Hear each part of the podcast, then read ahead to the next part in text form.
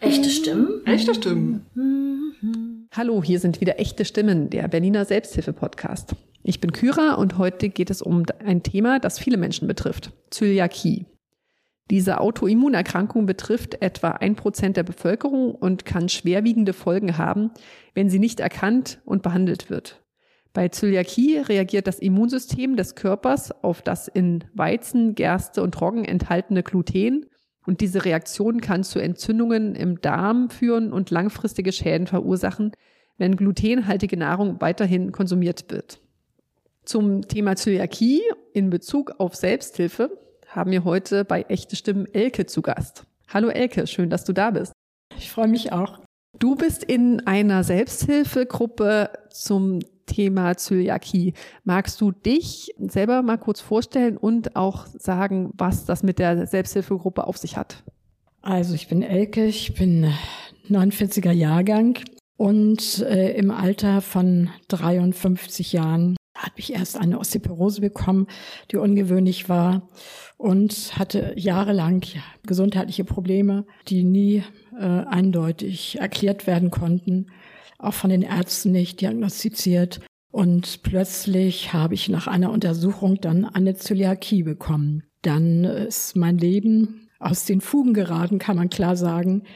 Ich hatte vorher nie davon gehört, von dieser Erkrankung. Und dass ich jetzt mein ganzes Leben darauf umstellen soll, das war erstmal eine große Herausforderung für mich. Und ich war dann froh, als ich eventuell über meinen Arzt, das ist jetzt nicht mehr so eindeutig zu beantworten, von einer Selbsthilfegruppe gehört habe und auch von der Deutschen Zöliakie-Gesellschaft. Also eine der genannten Personengruppen haben mir dann diese Selbsthilfegruppe vermittelt, die es in Berlin gibt. Seit jetzt, ja, jetzt bin ich 17 Jahre betroffen. Über 20 Jahre gibt es schon diese Selbsthilfegruppe. Und dann äh, bin ich in die erste Anlaufstelle am Prenzlauer Berg zu dem genannten Termin dort in eine Gruppe mit vielen neuen Menschen gekommen und eine Kontaktperson, die sich mir vorgestellt hat und habe erstmal abgewartet. Also ich wurde dann auch gebeten, mich vorzustellen und auch einen kurzen Einblick in mein Krankheitsbild zu geben. Und ja, das habe ich dann auch alles getan. Und dann wurde ich eben ähm, mit ganz vielen neuen Themen konfrontiert. Also es ging erstmal darum, dass ich meine ganze Ernährung auf den Kopf stellen sollte und das war wirklich eine besondere Herausforderung. Und ich wusste nicht, zu dem Zeitpunkt wusste ich nicht, ob ich das schaffen würde. Ne? Aber nachdem dann auch die anderen Menschen in der Gruppe, wir waren in der Zeit ungefähr 15 Personen, manchmal auch 20 Personen, das variierte immer bei den zwei, alle zweiwöchigen Treffen. Die anderen Personen haben sich auch vorgestellt und dann habe ich dann eben ein bisschen mehr erfahren, ja, mit welchen Themen die anderen konfrontiert waren und welchen, welchen Problemen.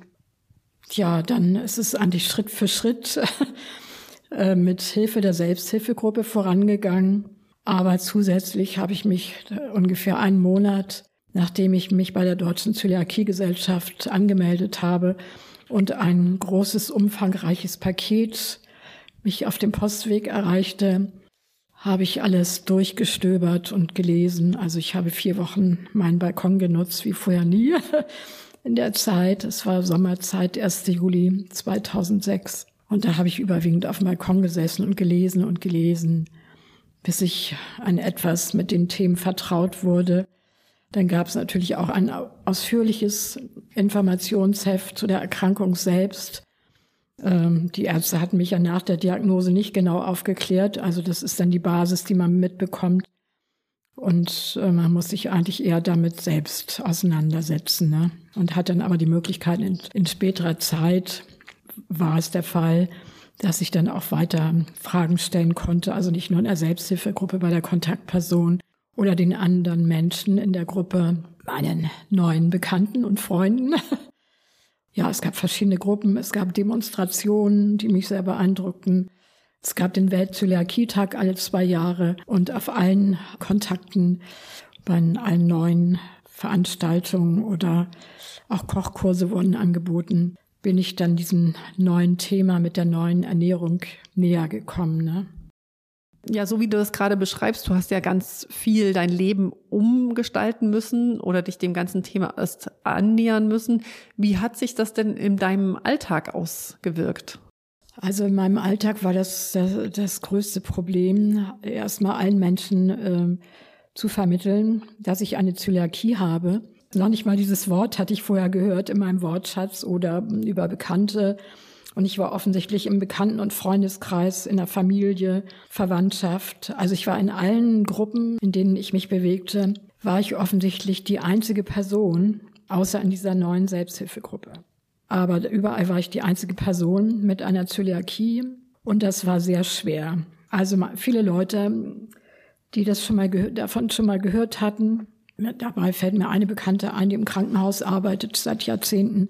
Die hatte dann gleich Nudeln für mich gekauft und Kekse und das war, also ja, es war total nett, ja. Andere Personen haben dann versucht, wie meine Schwester, mir einen Kuchen zu backen und aber da wusste ich natürlich noch nicht näher, was man auch da beachten muss, wenn man in der Familie einen Kuchen gebacken bekommt, ne? dass es auch nicht so einfach ist, wie man sich das so einfach vorstellt. Einfach mal das normale Mehl weglassen ne? oder einfach das normale Getreide einfach wegzulassen bei dem bei der neuen Backrezept. Das war eben doch nicht so einfach. Also bis heute habe ich immer wieder erlebt, bis heute, nach 17 Jahren habe ich immer wieder erlebt, dass auch viele Menschen ganz negativ reagieren oder sagen, ach ja, glutenfrei, das ist ja jetzt eine Modegeschichte, das kennen wir ja schon und das, das, da kann man sich ja schnell umstellen, ne? dass sie einfach diesen Ernst der Erkrankung überhaupt nicht ähm, im Blick haben ne? und äh, also gar nicht hinterfragen. Ne? Und dass ich auch ähm, ja in der Familie auch ganz viel Arbeit leisten musste, bis das einfach ja anerkannt wurde. Ne? Also nicht nur in der Familie und und überall, wo ich hinfahre oder wo ich mich bewege, äh, musste ich dann damit klarkommen, dass ich nicht mehr einfach mich an den Tisch setze und mit auch im Arbeitsbereich. Ich habe lange in einer Verwaltung gearbeitet mit vielen Menschen, wo dann eine Mittagszeit eingehalten wurde und jeder brachte entweder sein eigenes Mittagessen mit oder es wurde auch einzelne Lebensmittel oder Salat, Kleinigkeiten angeboten. Und auch in meinem ganzen Leben musste ich einfach ähm, vermitteln, dass ich das, was jetzt da angeboten wird, nicht mehr essen kann. Ne? Also, dass ich das nicht mehr so bedenkenlos essen kann, ne?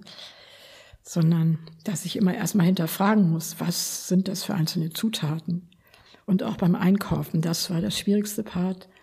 Ja, und am Anfang habe ich mich nicht getraut mit diesem Heft, mit diesem Infoheft oder mit dieser Bibel, wie wir sie bis heute nennen. Die Bibel, die uns den Weg zeigt, wo wir einkaufen dürfen und was wir essen können und welche Lebensmittel wir hinterfragen müssen, welche Lebensmittel wir essen, bedenkenlos essen können und kaufen können. Also da gab es natürlich ganz viele Fehler am Anfang und äh, ja.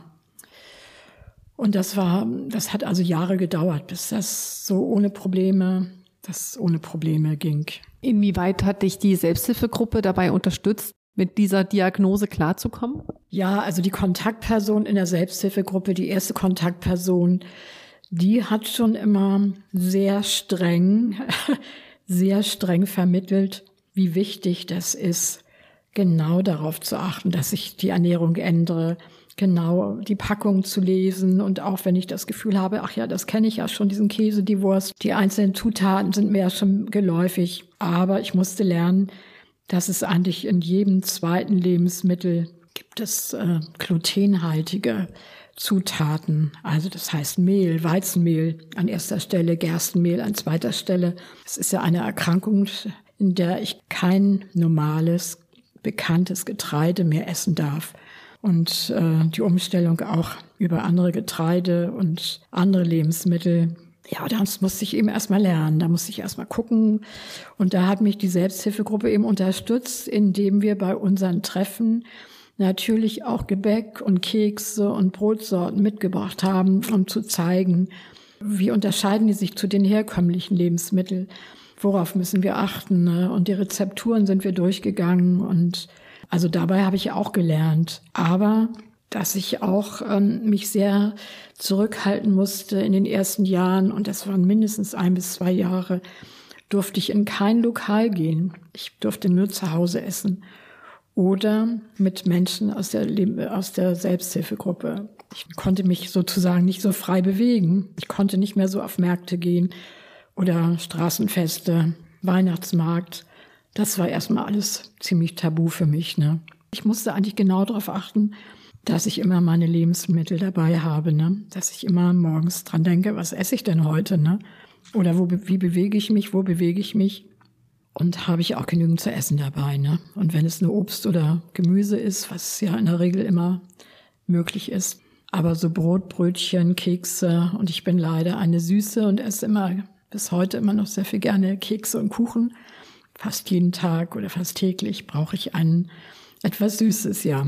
Und das war sehr schwer, ne? Aber ich habe dann natürlich auch gelernt, selbst zu backen, nachdem ich meine ganze Küche auf den Kopf gestellt habe. Und die alten Sachen sind äh, zum Teil verschenkt oder in den Müll gewandelt, gewandert. Die alten Zutaten, nicht nur Zutaten, sondern auch die Backutensilien, die man im Haushalt braucht zum Kochen. Und dann muss ich alles überprüfen, ob ich das weiterverwenden kann oder ob ich auch ein paar neue Geräte kaufen musste, ne? Also das Schwierigste ist immer der Toaster. Da gibt's natürlich eine große Hilfe inzwischen oder die habe ich ziemlich schnell kennengelernt, die Toastbags, die viele noch gar nicht kennen. Also habe ich in letzter Zeit festgestellt und die sind aber sehr hilfreich. Da muss man auch den Toaster nicht ganz auf den Kopf stellen. Da können auch unten noch Krümel drin sein die ja zur Kontamination führen können. Und das ist ja auch strikt verboten. Das wurde mir ja ziemlich schnell vermittelt. Aber diese Toastbags, mit denen habe ich gute Erfahrungen gemacht. Und in Berlin gab es sie auch gleich zu kaufen, in anderen Städten nicht. Das ist, da muss ich dann auch wieder gucken oder man muss sie online bestellen. Das ist natürlich immer möglich. Ja, man, es gibt eben einfach, ja, ganz viele Lebensmittel, die man nicht mehr so bedenkenlos essen kann.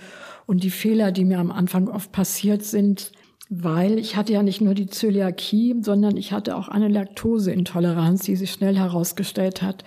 Ich durfte auch keine Lebensmittel mehr essen, die viel Milch enthalten, ne?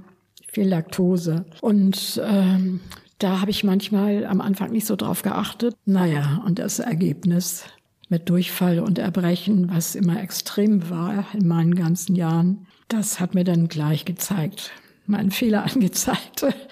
Und die sind ja dann irgendwann weniger geworden, wenn nicht andere Menschen dazu beigetragen haben. Ne? Also zuletzt im letzten Jahr auf einer Reise, obwohl es ein großes glutenfreies Kuchenangebot gab in einem Café, was ich Jahre jetzt besucht habe. Ja, hat ein neuer Mitarbeiter das verwechselt und ja, und das war ein sehr großer Leidensweg an dem Tag. Aber auch das Positive, wenn ich das so sagen kann, war auch das mal eine Freundin von mir, die mich immer sehr verurteilt hat, wenn ich mich doch sehr pingelig angestellt habe und gesagt habe, ja, nee, also das und das kann ich jetzt doch nicht essen.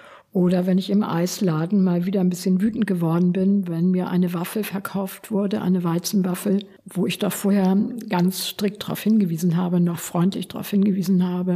Also ich darf keine Waffel essen und bitte in einem Pappbecher. Und dann bekam ich aber doch eine Waffel. Manchmal nicht die Tütenwaffel, sondern es gab ja auch diese Muscheln. Und das ist ja die gleiche, der gleiche Inhaltsstoff. Es ist nur eine andere Form der Waffel. Ne? Und wenn ich dann etwas wütend geworden bin, weil die Verkäuferin mich nicht ernst genommen hat oder Verkäufer, dann sind doch die Personen, die in meiner Nähe waren, auch immer wütend geworden, weil ich ja nicht die normalen Verhaltensregeln eingehalten habe. Ne? Aber in diesem letzten Fall hat dann eine Freundin mich erlebt, dann hat sie das auch zurückgenommen und sich quasi entschuldigt bei mir. Ne?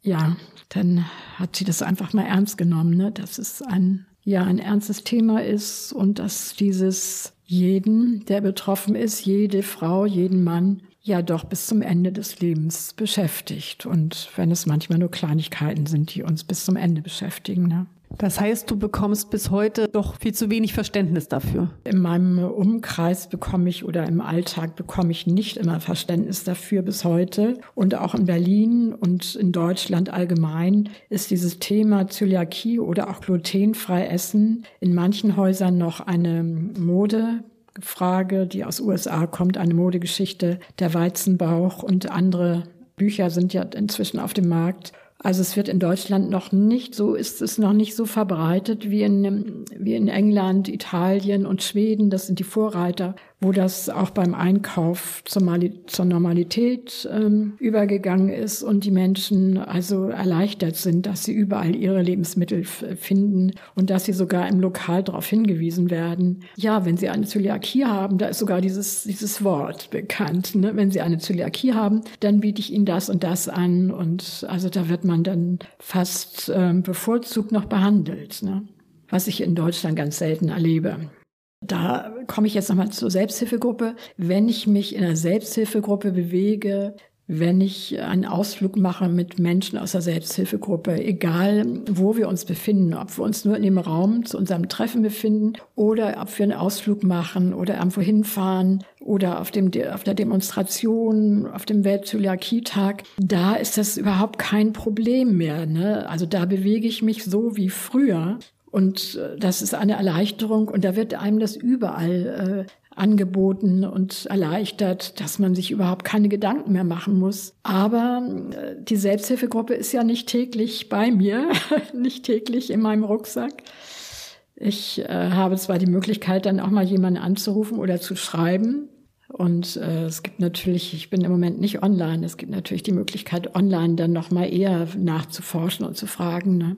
Wenn etwas unklar ist oder auch beim Einkauf. Also da ist der größere Austausch natürlich auf jeden Fall gegeben. Ne? Da gibt es ja ganz viele Gruppen inzwischen, die auch bekannt geworden sind.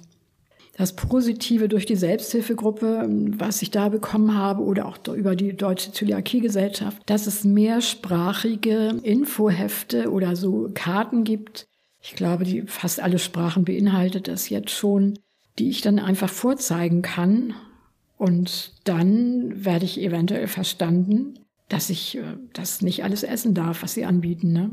Eine Kennzeichnungspflicht gibt es ja seit 2016 oder 2017 gibt es die Kennzeichnungspflicht der Zutaten und auch glutenfrei oder nicht glutenfreie Lebensmittel. Und da hat man auf jeden Fall auch die Möglichkeit, immer nachzufragen. Und wenn die Lebensmittel nicht gekennzeichnet sind, muss eine Liste vorhanden sein. Das ist im Moment sogar Pflicht geworden. Auf jeden Fall muss jede äh, Café, jedes Restaurant, jeder Lebensmittelzweig, Karstadt, überall, wo Lebensmittel verkauft wird, müssen alle Firmen einen Ordner in ihrem Bestand haben, also mit Listen, wo die ganzen Allergene aufgeführt sind. Was beeindruckt dich am meisten in der Selbsthilfearbeit? Also, dass es das überhaupt gibt, ne? Dass es überhaupt eine Selbsthilfe gibt, eine Selbsthilfegruppe, ne? Dass es umfangreiche Selbsthilfegruppen gibt, und äh, dass also jeder eine Hilfe bekommen kann, egal zu welchem Thema, ne? Und dass eigentlich keiner allein gelassen wird, ne? wenn er aktiv sein kann, ne? Und wenn er äh, aufgrund seiner Lebenssituation oder Krankheitssituation in der Lage ist, auch so eine Gruppe zu finden und äh, Gruppe zu suchen oder zu suchen und zu finden oder diese Möglichkeiten zu haben, die, die Kontakte selber herzustellen, ne? Weil natürlich gibt es auch immer wieder Menschen, die nichts über eine Selbsthilfegruppe kennen oder nichts erfahren haben. Und ja, also das Wichtigste ist, dass man erstmal weiß, wie man an diese Adressen kommt und wie man sich selbst helfen kann auch, ne? Dass man die Möglichkeit hat, eine Selbsthilfegruppe zu finden und dass es, wie gesagt, zu allen Themen, zu allen Themen fast eine gibt, ne? Aus deiner eigenen Erfahrung hast du jetzt schon ein bisschen erzählt, wie das mit der Selbsthilfegruppe für dich war. Was hat dich da in Bezug auf die Selbsthilfe am meisten begeistert? Also ob begeistert das richtige Wort ist, weiß ich jetzt nicht. Ich bin ja über die Selbsthilfegruppe, bin ich ja auch zur Deutschen Zöliakiegesellschaft gekommen und äh, in Zusammenarbeit gab es ja auch diese vielen Angebote, zum Beispiel den Weltzöliakietag, von dem ich vorher nie was gehört hatte, und auch die Demonstration dazu. Ne? Dass es alle zwei Jahre, in der Regel alle zwei Jahre in einer großen Stadt der Öffentlichkeit, in Form von Öffentlichkeitsarbeit eine Demonstration gab, zu der ich mehrmals gefahren bin mit meiner Selbsthilfegruppe, mit den Teilnehmern meiner Selbsthilfegruppe. Ne? Meistens sind wir auch so zu mehreren dorthin gefahren und sind dann durch die Stadt gelaufen. Ne? Also Hamburg war meine erste Anlaufstelle 2007 mit großen Transparenten, mit Musik, mit ähm, Live-Musik, also mit Trommeln und äh, ja, wie ähnlich wie auf dem Karneval sind wir durch die Innenstadt gelaufen und haben diese Krankheit publik gemacht. Ja, damit alle davon erfahren und alle gucken, ja, was war das Zöliakie? Ne? Ja, davon haben wir vielleicht noch nie was gehört. Betrifft uns das auch oder wollen wir was ändern? Und gerade die Hamburger waren ja auch so ein bisschen die Vorreiter. Die Kontaktperson in Hamburg, die damals einen Backkurs angeboten hatte, auch in dem gleichen, also ein Jahr nachdem bei mir Diagnose gestellt wurde, auch 2007, war ich an dem Backkurs, wo 500 Brote gebacken wurden, also eine große Gruppe sich gefunden hat und nicht nur aus Berlin und Hamburg dabei waren aus der Selbsthilfegruppe, sondern eigentlich bundesweit sind da einige Teilnehmer zusammengekommen,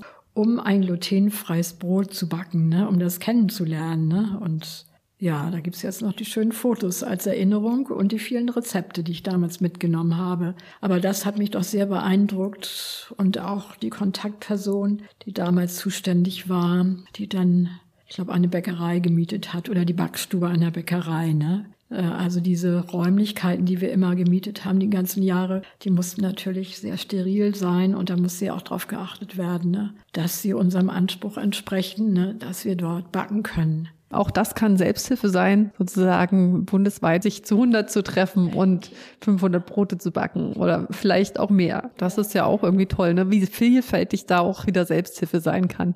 Was möchtest du persönlich der Selbsthilfe Berlin äh, auf den Weg geben? Also der Kontaktperson Kerstin möchte ich auf jeden Fall auf den Weg geben, dass sie weiterhin durchhält äh, mit allen Mitteln und äh, weiterhin dabei bleibt als Kontaktperson und ähm, ja genügend Energie hat, weil es ja doch sehr zeitraubend ist und ähm, die einzelnen Organisationen und Treffen zu organisieren oder zu klären auch was oder Themen zu erarbeiten und äh, ja natürlich auch den anderen Teilnehmern. Ne? Also die meisten Teilnehmer kenne ich inzwischen.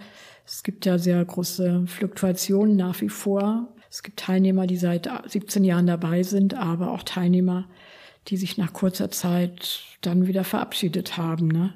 Wenn du deinem Weg mit oder in der Selbsthilfe einen Titel geben würdest, wie würde der lauten? Nicht einsam, sondern gemeinsam. Fällt mir spontan ein. Ja, das habe ich ja jetzt auch in einer äh, Seniorengruppe erfahren. Nicht einsam zu sein, sondern gemeinsam etwas zu schaffen und etwas Neues kennenzulernen. Ja, ich glaube, das wäre das Motto, ne? Sich nicht zu Hause zu, zu verkriechen und nicht nur ähm, Literatur zu wählen, sondern einfach Kontakte zu wählen. Ne? Und es gibt ja auch immer wieder neue Lokale, neue Cafés, die jeder oder die auch die Gruppen besuchen. Und ja, und da gibt es ja auch immer wieder neuen Austausch. Ne? Was würdest du gerne noch in diesem Podcast äh, kurz äh, lassen? Also ich würde gerne die finanzielle Situation als Zöliakie-Betroffene würde ich auch gerne nochmal ansprechen. In den ersten Jahren wusste ich auch nicht so recht, wie komme ich denn jetzt klar. Ich habe gearbeitet zwar, dann bin ich kurzfristig arbeitslos geworden, bevor ich später in Rente gekommen bin. Und es hat mich erstmal erschlagen, als ich die Preise sah der glutenfreien Produkte, ne, die zum Teil doppelt so teuer waren. Und damals habe ich dann erstmal keine, wurden erstmal meine Fragen nicht beantwortet, bis mir irgendeine Person sagte, ja, es gibt doch auch die Möglichkeiten, über Arbeitsamt oder über soziale Ämter einen Zuschuss zu bekommen wenn man weniger Geld hat. Ne? Also wenn man nicht mehr im Vollzeitarbeitsbereich arbeitet, wo man sich das ohne weiteres vielleicht leisten kann. Also jeder sollte sich auf jeden Fall erstmal sachkundig machen. Es gibt nach wie vor die Möglichkeit, sich, jetzt heißt es ja nicht mehr Hartz IV, sondern jetzt wurde es abgelöst über Bürgergeld. Es gibt nach wie vor die Möglichkeit, einen Zuschuss zur Ernährung zu bekommen, wenn man weniger Geld hat. Und da muss man natürlich äh, dort dann genau anfragen. Und da sollte man auch diesen Weg nicht scheuen und äh, sich durchsetzen. Ne? Also das war damals auch mein, mein Weg, dass ich mich sehr durchgesetzt habe und auch einen Zuschuss bekommen habe. Das nennt sich dann Mehrbedarf für Ernährung. Und das äh, heißt heute auch noch so Mehrbedarf für Ernährung. Das Geld für die Zöliakie, für den Mehrbedarf kann man auf jeden Fall bekommen wenn man jetzt zum Beispiel nur 1000 Euro verdient oder 1000 Euro auch Rente hat, ne, dann kann man da auch Grundsicherung, also den Mehrbedarf auch bekommen. Gibt es eine Webseite oder Informationen, die du hier noch gerne äh, erwähnen würdest? Also für Mitglieder ist es auf jeden Fall die Deutsche Zöliakie, die ZG Home. Und äh, Informationen bekommt man ja auch über die Berliner Homepage aber ich glaube, es gibt eher über die Firmen. Also Food Oase ist eine umfangreiche Webseite, die auch jährlich einen Katalog herausbringen. Also ich meine jährlich immer noch, der sehr umfangreich ist und das ist eine, ja, ein Leitfaden auf jeden Fall. Es gibt auch die Leitlinie zur Zöliakie inzwischen, die gab es am Anfang auch nicht. Das ist auch wichtig, über die Erkrankung da vieles zu erfahren und über auch die Medizin und was damit zusammenhängt. Also und wer online ist, kann sich ja jede Menge Informationen inzwischen finden. Jede Firma, die Lebensmittel vertreibt, glutenfreie und ich will jetzt auch keine besonderen Firmen nennen, weil ich habe zwar auch meine speziellen Firmen, aber muss jeder für sich entscheiden, welche Firmen. Aber da kann man sich auch als Hinweis würde ich auf jeden Fall auch das Reformhaus an erster Stelle nennen. Da habe ich die ersten Informationen bekommen über die Lebensmittel auch, bevor ich dann online mal geguckt habe. Ne? Aber ich glaube, die meisten eher jüngeren Menschen, die gehen ja erstmal online. Und da gibt es ja auch den Austausch über Facebook, den gibt es auch. Das kann ich jetzt so sagen. Ja, vielen Dank, Elke, dass du hier warst und ähm, darüber mitgeteilt hast. Selbst wenn es auch eine Modeerscheinung ist, heißt es nicht, dass das deswegen abzutun ist, sondern dass äh, Menschen ja mit ihren Bedürfnissen ernst genommen werden und äh, das auf der einen Seite sowieso sollten wir uns gegenseitig mit unseren Bedürfnissen ernst nehmen. Aber hier kommt hinzu, dass es wirklich auch schwerwiegende Auswirkungen, körperliche Auswirkungen und letztendlich dann auch psychische Auswirkungen haben kann, wenn äh, die Bedürfnisse anderer einfach ignoriert werden. Vielen herzlichen Dank, dass du uns ja deine Ansichten dazu geteilt hast. Gerne, gerne. Tschüss.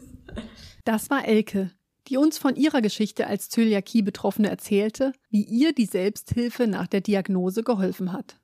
Weitere Informationen zu den Treffen findet ihr unter www.berlin-glutenfrei.de. Und noch ein Hinweis in eigener Sache. Wie ihr vielleicht wisst, feiert unsere Selbsthilfe-Kontaktstelle Silkes Berlin dieses Jahr ihr 40-jähriges Bestehen. Wir sind stolz darauf, seit so vielen Jahren Menschen in schwierigen Situationen unterstützen zu dürfen und sind dankbar für die vielen Menschen, die uns auf diesem Weg begleitet haben. Gleichzeitig ist uns bewusst, dass Selbsthilfe oft noch zu wenig bekannt und mit Vorurteilen behaftet ist. Aus diesem Grund möchten wir unsere Jubiläumsfeier nutzen, um die Selbsthilfebewegung in Deutschland noch bekannter zu machen und eine positive Wahrnehmung von Selbsthilfe zu fördern. Wir planen, unsere Feier gemeinsam mit Selbsthilfeaktiven zu gestalten und ihnen den Raum zu geben, den sie verdienen. Wenn ihr mehr über unsere Arbeit erfahren wollt oder euch an der Feier beteiligen möchtet, besucht gerne unsere Webseite www.sekes-berlin.de. Vielen Dank und bis zum nächsten Mal. Echte Stimmen? Echte Stimmen.